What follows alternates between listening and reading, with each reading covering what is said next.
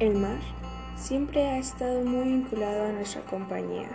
Por eso, es justo hacer un reconocimiento destacando una serie de curiosidades que nos harán comprender su importancia. Muy buenas tardes, mi nombre es Sara Melgoza, comenzando con curiosidades acerca del mar.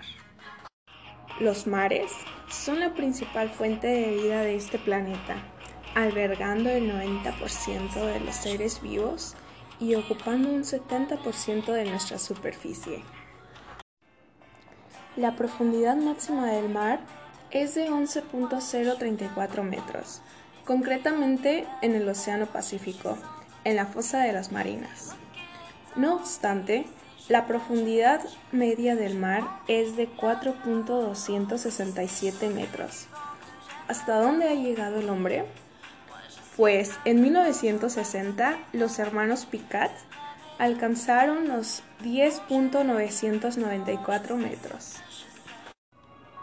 Consecuentemente, el mar sigue siendo un gran desconocido para el hombre, que apenas ha explorado un 10% de su superficie. No obstante, cada día se mejoran las posibilidades técnicas que permiten mejorar la exploración y descubrir nuevas especies. En el último siglo, el nivel del mar ha aumentado entre 10 y 25 centímetros, lo que pone en peligro la seguridad de muchos núcleos de población. De ahí la importancia de luchar contra el calentamiento global y tratar de preservar el hielo de los polos. La pregunta aquí es, ¿se ha calculado cuánta agua hay en el mar? Pues sí. Y para contenerla todo haría falta un recipiente con capacidad para 1.350 kilómetros cúbicos. El mar es un excelente medio de transporte.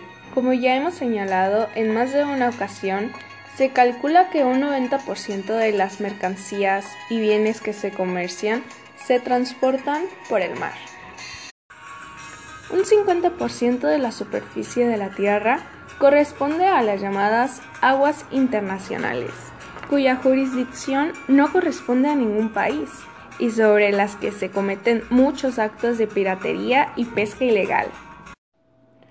Todos debemos concientizarnos de la importancia de cuidar el mar, entre otras cosas, evitando ensuciarlo con elementos plásticos. En el Pacífico Norte se encuentra la mayor isla de plástico del mundo con 1.400 mil kilómetros cuadrados. ¿Sabías que el mar también absorbe dióxido de carbono? Pues sí, y se calcula en 200 millones de toneladas, por lo que el mar es uno de nuestros grandes aliados para luchar contra el calentamiento global. Y para culminar, el conocido como Mar Muerto, que en realidad es un lago, es 8,6 veces más salado que cualquier otro océano, por lo que la vida en él no es posible salvo para determinadas bacterias y hongos. Me despido esperando y tengas una excelente tarde y gracias por escuchar este podcast.